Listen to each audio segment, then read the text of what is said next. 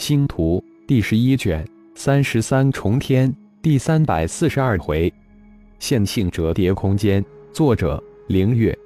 演播：山灵子。线性折叠空间，什么东东？浩然一愣，随即问道：“主人，构建线性折叠空间，绝对是当前哈尔族灵魂智脑生物科技历史性的突破。哈哈，我终于成功了！感谢主人。”一号的声音之中透出无比的兴奋，看来这个神马线性折叠空间一定是一个了不得的东东了。浩然的兴趣彻底被一号勾起来。线性折叠空间是由二项科技组成，一项是线性折叠，另一项则是折叠空间。线性折叠是根据顺步身法、瞬移神通符文、传送阵符文解析研究而成。是一种线性折叠空间一级传送技术，可以瞬间将二号、三号传送十五万公里，传送时间为零点五秒钟。也就是说，一秒钟传送的距离是三十万公里，刚好等于光速。随着线性折叠技术不断升级，传送速度也会随着成倍提升。一号兴奋地解释道，声音之中洋溢着骄傲二个字。线性折叠传送，虚空折叠神通。浩然低语了一声，似乎老魔神就掌握着一门称之为折叠虚空神通，说比自己的虚空挪移神通差那么一点。不会一号研究出的就是老魔神的虚空折叠神通吧？一主人厉害，线性折叠其实就是虚空折叠，想与主人的虚空挪移区别开来而已。一号惊诧地解释道：“线性折叠很好听，也符合一号语言特点。不过，线性折叠我能运用吗？这才是浩然想知道的。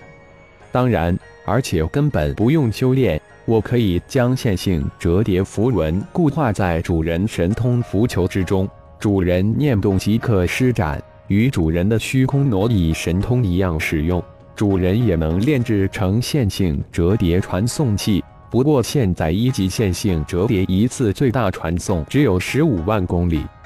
一号自豪地回答道：“嗯，想法不错。另一项折叠空间又是什么？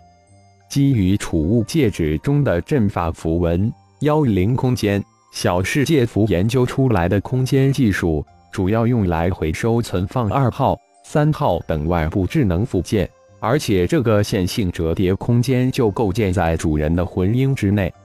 线性折叠能用在二号、三号外部附件上吗？浩然又问道。无论是线性折叠还是折叠空间，主要目的就是为了提高外部附件的功能。线性折叠可以将二号、三号的速度提升到光速或几倍光速。折叠空间解决二号。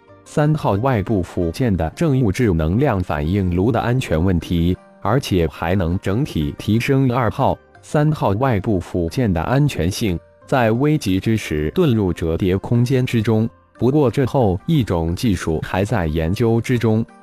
一号不紧不慢地解释着：“现在能折叠的最大空间多大？”浩然又问道。折叠的空间大小依赖于技术和材料两大因素。如果用空明石，以现在一级的折叠技术，最大折叠空间为一万立方米。随着折叠空间技术的进阶，最终可能实现造化小世界那样的生物活性空间。不过这路还很长，一好的目标都非常远大，不过语气之中却透出无比强大的信心。现在要召回二号、三号外部附件吗？不急，我刚刚已经将线性折叠空间以加密的方式传送出去，几个月的时间，二号、三号外部附件就能收到。附件的纳米机器虫会完成线性折叠技术改造。至于折叠空间，需要主人提供材料，并由主人以炼系的手法实现。还有，我重新构建了二号、三号。也需要主人用炼系的手法来改造二号、三号外部附件。召回之前，我还需要进行分析计算，大概需要近一年的时间。好，尽量提前，在一年时间内完成。一年后可能没时间炼制二号、三号了。一号需要的时间刚好与自己的约定时间相当。哦，又能分裂出一个影子智脑了吧？正好几天后钟灵会回来接我，影子智脑就与钟灵融合吧。有了影子智脑，相信神阵的演化会快很多。而且造化小世界要走多文明融合的方向，也需要影子智脑来实现。是的，我也很期待影子与钟灵的融合。神阵体系的解析，无论是对主人还是对一号都非常有用。如果能解析出神阵体系，主人一号的进化将进入一个飞跃性的阶段。哪怕是影子与钟灵融合。对于神阵体系的解析研究，也将是一个比较漫长的过程，因为神阵体系远远超越浩然现有的知识体系，或者说远远超越浩然现在的四种文明体系。无论是科技文明、修真文明，还是魔法文明、符咒文明，浩然都只掌握了百分之几十，或是百分之几，根本就没有达到百分之百。换言之，浩然掌握的四种文明都是残缺的、不健全的，哪怕是有了一号这种哈尔族最高的灵魂智脑帮助，仅仅要想完善这四种残缺的文明体系，就需要很长的时间。浩然自己也清楚，因此他将全部的精力投入到符咒文明的探索之中。短短九个月的时间，浩然在符咒的运用、领悟上就突飞猛进，成就非凡。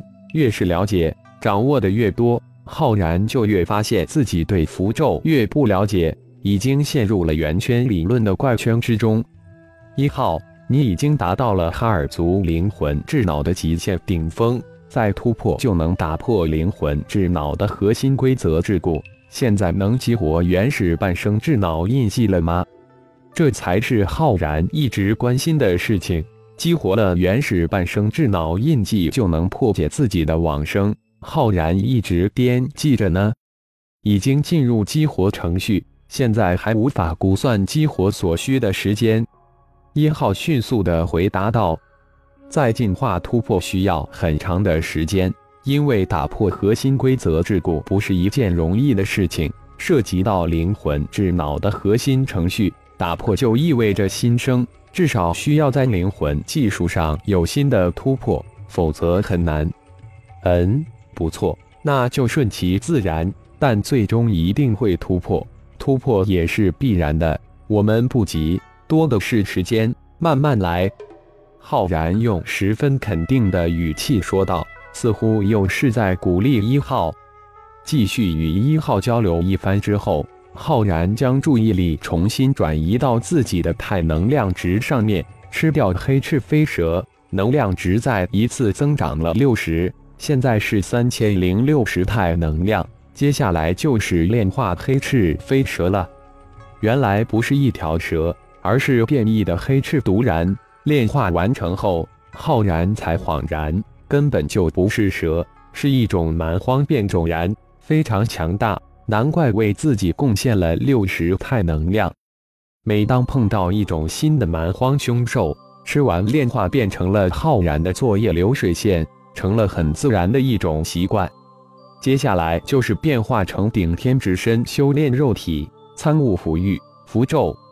符域也悄无声息地展开，无形无质的符域在顶天的有意识之下缓缓扩展推进，将整个洞穴都填满。无生命岩石的简单构成符文出现在符域的线条世界之中。对于这种无生命的物质符文，顶天已经能利用符域中的无数符文线条彻底分解，将它们化为无形。随着符域的扩展，洞壁如同融入水的盐一般消失无踪，洞穴慢慢的变成了浮玉的形态，一个越来越大的球体。而顶天静静地悬浮在这个球形空间的中心，浮玉将这些岩石核心符文解析成无数的线条，消散在空气之中。这就是这九个月来顶天对浮玉的控制的新能力——溶解。现在溶解能力还处于一阶，只能溶解无生命的物质。对于符玉的第一个能力禁锢，顶天已经将其提升到二阶。禁锢一阶是利用符玉中符文线条，将进入符玉的复合符文进行束缚，就如同用绳子捆住一个人一样，绳子在外面捆绑，可能被挣脱。而禁锢的第二阶是利用符玉的符文线条，将进入符玉的复合符文穿插束缚，如同用一根铁线穿过一个人的身体来捆绑，越挣扎伤害就越大。顶天在一次沉浸福玉领悟之中，感谢朋友们的收听，更多精彩章节，请听下回分解。